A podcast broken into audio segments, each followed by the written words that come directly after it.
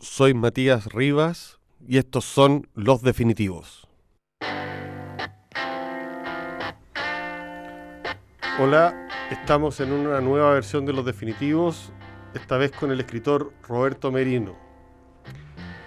Roberto Merino no es una figura convencional dentro de la literatura chilena debido a que su obra está articulada por ensayos, crónicas, poemas, eh, antologías y una serie de textos sobre artes. En el fondo no es un escritor convencional en el sentido que solemos darle acá. No es un tipo que hasta ahora se haya dedicado a la ficción, aunque promete una novela. Sin embargo, eh, fue candidato al Premio Nacional y sin duda es una de las personas más gravitantes de la cultura del momento. Hola Roberto, ¿cómo estás? Hola Matías, muy bien. Te hice una gran presentación, pero se me faltó agregar que éramos muy amigos. Ah, bueno, sí. Debo decirlo. Sí. Sí. pero bueno. Es parte del tema. Oye, eh, te quería hacer una consulta que tú empezaste la literatura con la poesía. empezaste vinculado a. Hiciste tu tesis, que fue bastante famosa, sobre Juan Luis Martínez. Creo que fue la primera que, se hizo sobre Martínez. Y luego publicaste un libro, eh, el año 81, entiendo yo, o no sé si el año, o sea, escrito el año 81, eh, publicado mucho después en el sello Juan Luis Martínez, que se llama Transmigración, cual... Claro, ese... Tu comienzo. Ese, ese fue el primer, sí, mi primer libro publicado. Eh, lo escribí en el 81 y, y, por una relación que yo, no sé, que, se me ha dado con la poesía, dejé pasar mucho tiempo antes de publicarlo. recién apareció el 87. Por un lado también estamos hablando de una época en que era, muy, era bastante más difícil publicar que ahora, libros, digamos, ¿no? Eh, sobre todo para una persona joven, yo esa, esa, cuestión la escribí cuando tenía 19 años, ¿te fijas? Entonces, era un gallo sin, sin mayores vinculaciones. No eh, obstante, salió en el sello Juan Luis Martínez, que era un, personaje importante, digamos. Claro, claro. Ese fue, ese fue en cierto modo patudez mía, digamos, de, de, de, de, sugerirle a Martínez que ese libro podría salir ahí y me dijo que sí de inmediato, digamos, ni, siquiera, ni siquiera lo pensó.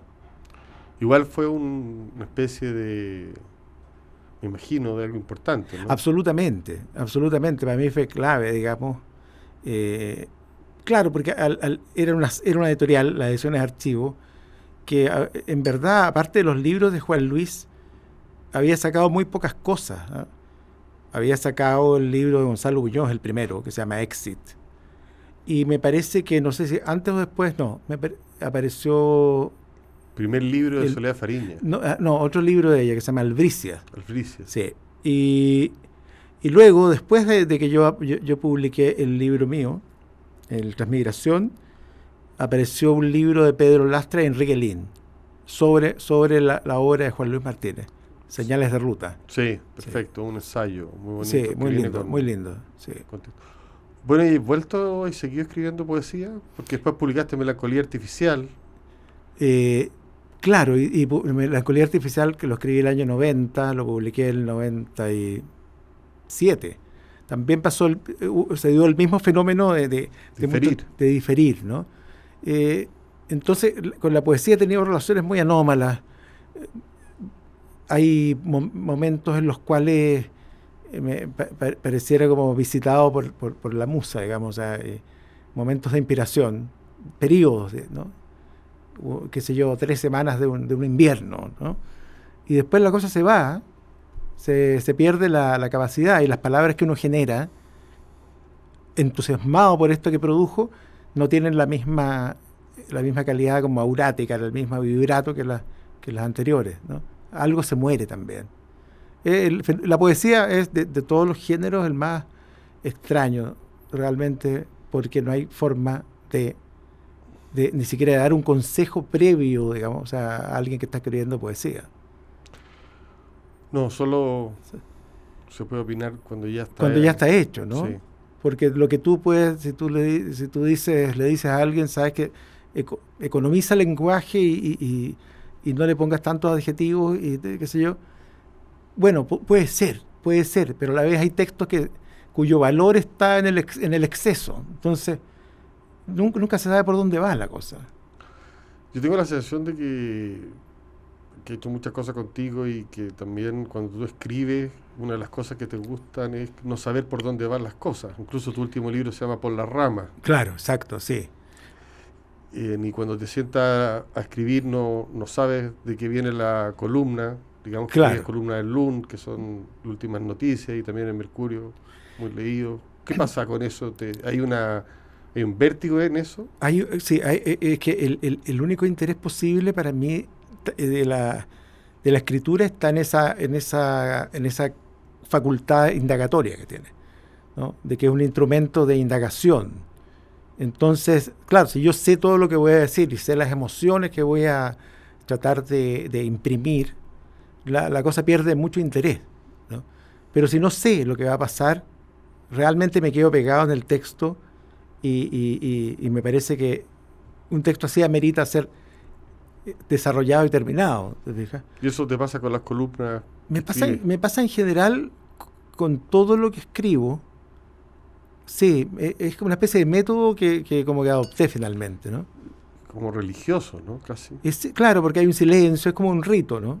Tiene que haber un silencio, una tengo que escribir en un lugar público, o sea, acompañado, y a la vez aislado. Es toda una serie de complicaciones, digamos. Maña, maña. Neurosis. Absolutamente neurosis, que los, ritos son neuróticos. Obviamente.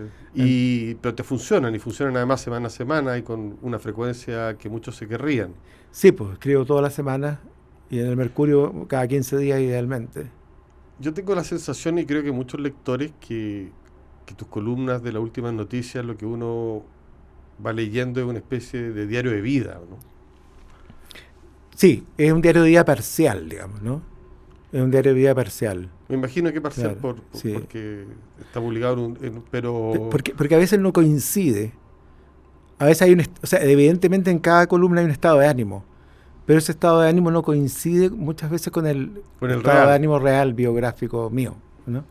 Es una cosa que se desprende, que se articula ahí en el momento. Pero también tiene que ver con, quizás también los diarios se escriben así, que a veces alguien puede... Es cierto.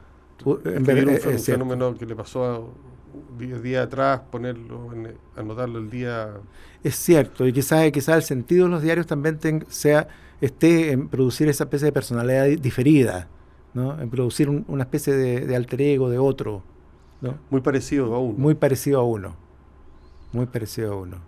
Y a esta altura de la vida, cuando ya eh, la cantidad de años que lleva escribiendo columnas y todo, ese personaje eh, existe, digamos así, más allá de ti, ¿no? Eh, fue candidato al premio nacional. Que ya no sé quién, ya quién fue el candidato. Yo pensaba que era yo, pero a veces no alcanzo a vislumbrar el personaje de las columnas, fíjate, porque hay varios, que se sitúa islas.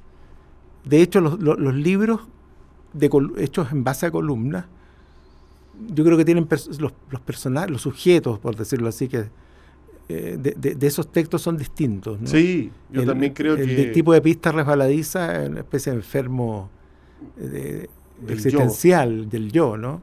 Sí, el sujeto de En busca del loro atrofiado, que otro que un libro que me gusta mucho a mí, eh, está mucho más en contacto con la realidad. Con la realidad y con, y con el absurdo. Sí. Y, el, el, humor. Y el tipo de por las ramas también está referido al, al, al externo también, ¿no? Una, una, una, una cosa que, que, es bastante particular es que tu obra, eh, que parte central de tu obra trató sobre Santiago. Tiene un libro que se llama Todo Santiago, que, que reúne varios libros a su vez sobre el tema. Siempre tus libros no los hayas hecho tú, sino que, salvo los de poesía, son otros los que lo hacen. Sí. Esa maña, perdona que, lo diga, es, es de Eduardo Bello también, ¿no? Eh, lo que pasa es que Edwards Bello, Joaquín Edwards Bello... digamos, Joaquín Edwards Bello, un cronista al cual te he dedicado a investigar y a, y sí, claro, claro un, cronista con el que estaba muy cerca desde, desde, niño, digamos, ¿no? Eh, por varios tipos de vinculaciones. Pero el hecho es que Edwards Bello, con él, eh, su, su, su, ambición de ser escritor, tenía, eh, estaba formateada por la ficción, por las novelas, ¿no? Y, quizá, y, su concepto de ensayo eh, no era el ensayo digresivo tipo Monteña, sino el ensayo de tesis. Eh, eh, tiene nacionalismo continental, por ejemplo, en el ensayo, ¿no? Que, que, que, pero, pero, pero, pero rápidamente, si tú te fijas en, en esa, en, sus libros de ensayo, rápidamente se va para una cuestión... Pierde el hilo. Pierde el hilo, se, se pone cronístico y se pone entretenido. Lo mismo le pasa a las novelas, que también se excede y ahí agarra papa a uno.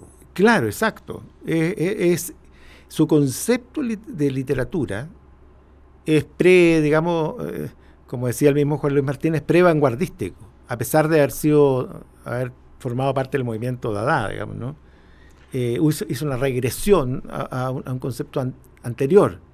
Entonces, eh, para él las crónicas mismas esto lo, ratificaba Alfonso Calderón, no tenían, no tenían mayor valor, no, no, se, no, se podía hacer libros con ellas, digamos, ¿no?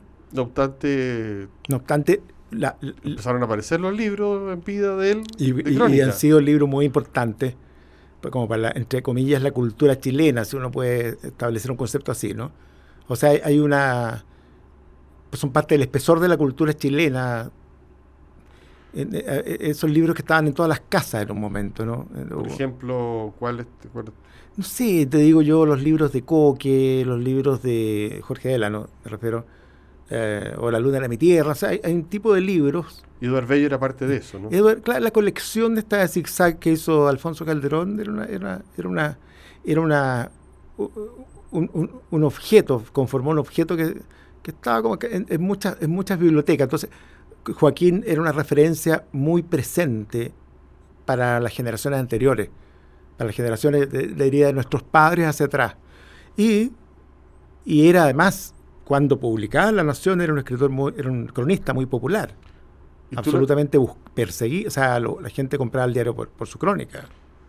¿Tú de alguna manera heredaste de él quizás algo, llamémoslo así, que, que es difícil de de explicarlo, porque tiene que ver con las digresiones, con que tus crónicas están hechas de especulaciones, de, indagaciones, sí, sí. cuestión que también está en Eduardo Bello. Sí. y que tú también al final te has dedicado en parte importante no solo a escribir crónicas, sino que también a hacer indagación en el mundo del arte visual, sí, claro. a escribir libros de ensayos más largos. Pero para ti la crónica que, tiene una importancia literaria equivalente a, a cualquier género, ¿no? A cualquiera, ¿eh? a cualquiera. Fíjate que yo me, yo me atengo a, cuando escribo crónicas, me atengo a una a, ciertas verosimilitudes del formato, digamos, que hay esto sale en un diario, es leído por cierto tal, tal tipo de público, supuestamente, qué sé yo.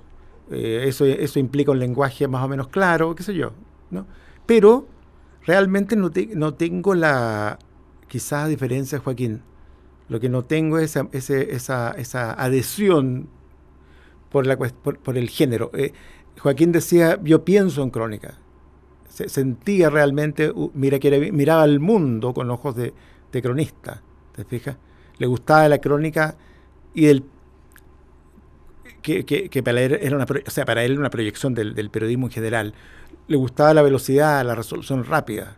Le gustaba eh, eh, esa, la frase corta y, esa especie de latigazo, ¿no? Había una cosa de estilo y una cosa de mirada del mundo también a través de eso.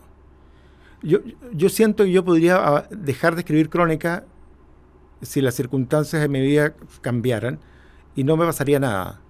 Seguiría escribiendo, ¿te fijas?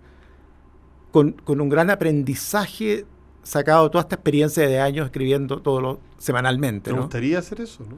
De repente sí, no, no tengo ni un, ni, un, inconveniente con la idea, fíjate. De, dedicarte tú, a hacer un libro. Claro. Fue igual como también cuando te tocó, yo noté cierta incomodidad en ti con el, con el libro de encargo de Enrique Lim. Quizá era porque era una persona muy cercana a ti, ¿no? Ahí había varios problemas, varios problemas. Eh, el hecho, claro, que, que, sentía que, que Lin había estado muy cerca, o sea, me sentía amigo de él. Por lo tanto, al, tocar, al, meterse en la biografía de alguien, que ya estamos en un género muy distinto, muy distinto al de la crónica, es otro tipo de instrumento. Aparece, digamos, la, biografía no se, de repente no se justifica si tú no, no, no, no, no te sumerges un poco en, la, aspectos de la vida del sujeto que, que no son aparentes, ¿no? que no están en la, a la superficie. Entonces, en el caso de un amigo hay cosas que, no sé, cosas que uno que no, quiere saber de los amigos, ¿no?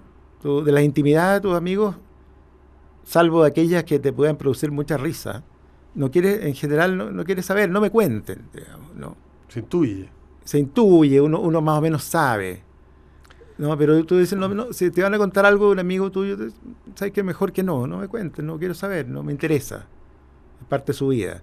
Entonces me pasaba con, con Lynn, tenía muchos problemas. Otro problema, no sabía cómo abordar el, una cantidad de información gigantesca. Al final eso eso que aparentemente eran problemas terminó en un conjunto de ensayos biográficos, digamos. así, se, se, solucionó con la idea del ensayo biográfico. ¿Te acomodó más? Absolutamente, porque el ensayo es un género que te permite eh, graduar, ir graduando la información, digamos, ¿no? no es, el compromiso tácito que se hace cuando va a publicar un ensayo es distinto al, de una biografía tipo la de Peter Ackroyd sobre T.S. Eliot, por ejemplo, no sé, en que, en que hay, o, la de Liam Needle sobre Henry James. Son que... a mí no... De hecho, yo prefiero no, no, no, me interesa, fíjate, revelar las cosas que, un sujeto en su vida mantuvo ocultas, por ejemplo. Me parece que, que, esa, es un derecho de, que todos tenemos, digamos, de... Igual lo va a revelar alguien si alguien biografiado. No quiere ser tú el que no lo quiero ser yo. No, no tengo ocasión de, de, de, de acusete, de sapo, digamos. Eh, oye, también se supone porque es una especie de suposición mitológica y a esta altura de la vida, que está escribiendo una novela. Sí, sí, e-, ese otro experimento raro, no sé si llamar, llevo años, años. E-, esta es una vergüenza porque me comprometí hace mucho, no sé cuántos años ya con Random House, eh, firmé un contrato. Y, ahora pensaba que la primera página de ese texto fue escrita el año 96. Y todavía estoy ahí jugando con, Creo que te queda poco. Me queda poco, yo creo, sí, me queda poco. Tampoco sé si es novela o no, no tiene... ¿Te molesta? Parece ser encasillado, o sea, tanto la novela como la biografía. La crónica la considera una especie de, diario de vida, de ensayo. es cierto que, que, me, me gustan esos lugares más desplazados, en que las cosas son, no, son, no son lo que parecen, digamos, ¿no? Porque me interesa la libertad, digamos, ¿no? Eh, además que me muero de lata escribir una novela de ficción con personaje principal, secundario, clímax y desenlace, o sea, pero que no, no, puedo concebir una lata superior, digamos, ¿no? Muy fome. No obstante, eh, novelas? No. ¿No? No. No, no le, ya no. Leí mucho. Leo cosas, fíjate, a ver, en este sentido podré parecer muy ingenuo, pero leo cosas que provienen en, primer grado de la realidad, así como reportajes, eh, investigaciones, ese tipo de cosas, memorias. E, es, esa, digamos, donde, donde se supone... ¿Y poesía? Y poesía, claro, leo, leo, no, no, no leo, no leo sistemáticamente, me acuerdo, reviso, voy directamente a una cosa chica, el tigre de Blake lo he leído no sé cuántas veces, vuelvo a ese, texto. Eh, el arte poética de Borges también, eh, de repente necesito revisarlo. Pero un poema, ¿te fijas? Eh, no sé. Las relaciones con la poesía también son extrañas, ¿no? Sí, no, entiendo, pero son parte de esta maraña que llamamos literatura, digamos, sí. El otro día soñé, escuché la voz de la Cecilia Gajardo, que fue la que me editó el libro por las ramas. Quedándome dormido, escuché la voz de ella que decía, ¿cómo escribo esto en tres segundos antes que despierte la bestia del pensamiento? Puta, era un poema precioso. Sí, pues. Pero ahí. quedó. Escuché su voz decir eso. Y me desperté. Qué, igual te lo sabes de memoria. Sí, claro, es que le, sí, sí, que me quedé pensando en el sentido. Anótalo, güey. No, si ya lo noté. Oye, Roberto, eh, en general los escritores nacionales o, o llamémoslo así de la plaza hacen un libro, lo editan, generan, no sé, una especie de propaganda en torno al libro, me refiero a lo, lo difunden y esperan cosas. Yo te conozco y veo que en tu caso la, las cuestiones también son menos intensas, digamos. Te, importan un poco menos los libros, en el sentido que te importa que queden bien, pero no tanto la publicidad. Siempre, y, y muchos de los libros son generados por proyectos de otros, digamos así. No sé, deciden juntar todos tus ensayos de arte y se va a publicar un libro que constituye ya una obra. Deciden juntar todos tus ensayos sobre animales o pequeñas crónicas y constituyen otra obra. Tú nunca tienes muchas ganas de, armar esos libros, parece, ¿no? Eh, es verdad, es verdad. O sea, quiero decir, Tienes ganas relativas. Relativas. Me gusta, me gusta, ver. editor, parece, ¿no? Me gusta verlos que se arman a distancia y en un momento intervenir, digamos, ¿no? O sea, en algún momento reservarme un, espacio para intervenir y ahí, y ahí me pongo súper estructural y, más o menos acucioso. ¿Te fijas? Pero, pero también hay cosas que eh, pienso que todo está... Y encuentro que esa libertad de no estar necesitado, digamos. Claro, claro. Eso, no sé, De, aparecer, de publicar, te ha permitido tener cosas que a mí me llaman la atención. Por ejemplo, entiendo que tienes un diario de los años, del tiempo que pasaste internado en la clínica por, un tema de riñones, y que también eso constituye un libro. O sea, eres un escritor que a diferencia de la mayoría tienes libros guardados sin quererlo, digamos. Sí, claro. Claro, porque la, verdad es que, claro, la escritura, para mí, te, eh, dije que tenía esa, esa, esa, condición que levemente desprendida o levemente independiente de los géneros, ¿no? Entonces pareciera que uno siempre está en una frecuencia literaria. Y, y, esa vez que el año 94, 95, que estuve eh, hospitalizado como dos meses y medio, tres meses, eh, imagínate lo que es el tiempo, en, en verano, en una clínica. internet, me acuerdo perfecto. En una época pre-internet, pre-todo, y, yo también con problemas físicos, digamos. Entonces escribía, escribía a mano, dificultosamente a veces, pero, pero, pero necesitaba registrar lo que estaba pasando. Y lo, lo, que estaba pasando, no solo lo que me pasaba a mí, sino que lo que pasaba alrededor. Que esa es la parte más entretenida, digamos, ¿no? Eh, tú sabes que los, doctores a cada paciente, tuve en la sala común, por primera vez en mi vida me, recomendaron que era, había como una moda de que las salas comunes eran muy terapéuticas. Y era, era la pesadilla, digamos, porque el prójimo en, ese, en esos estados, además, extremos, eh, es alguien con el que uno no quiere estar, digamos. Entonces, era una cosa muy tensa. La cosa es que, tú sabes, los doctores a cada gallo que entra le hacen un interrogatorio muy, muy exhaustivo sobre su vida. Vida, costumbres, hábitos, eh, situación civil, hijos, todo, trabajo, historia. Entonces los doctores se ponen a, anotar. Y yo, yo, yo en el diario anotaba todo también. Entonces tengo las, las vidas de involuntariamente de, de, gallos que iban pasando por ahí. ¿Y piensas hacer un libro con eso? Sí, sí. Estamos con la Cecilia también trabajando en eso. Y, a veces muy gracioso. Muy gracioso la, la condición la condición sufriente de este sujeto que está ahí eh, postrado, ¿cachai? Con, que solo funciona como una mano para escribir y que tiene, humor, digamos. Y, claro, tiene un humor neurótico.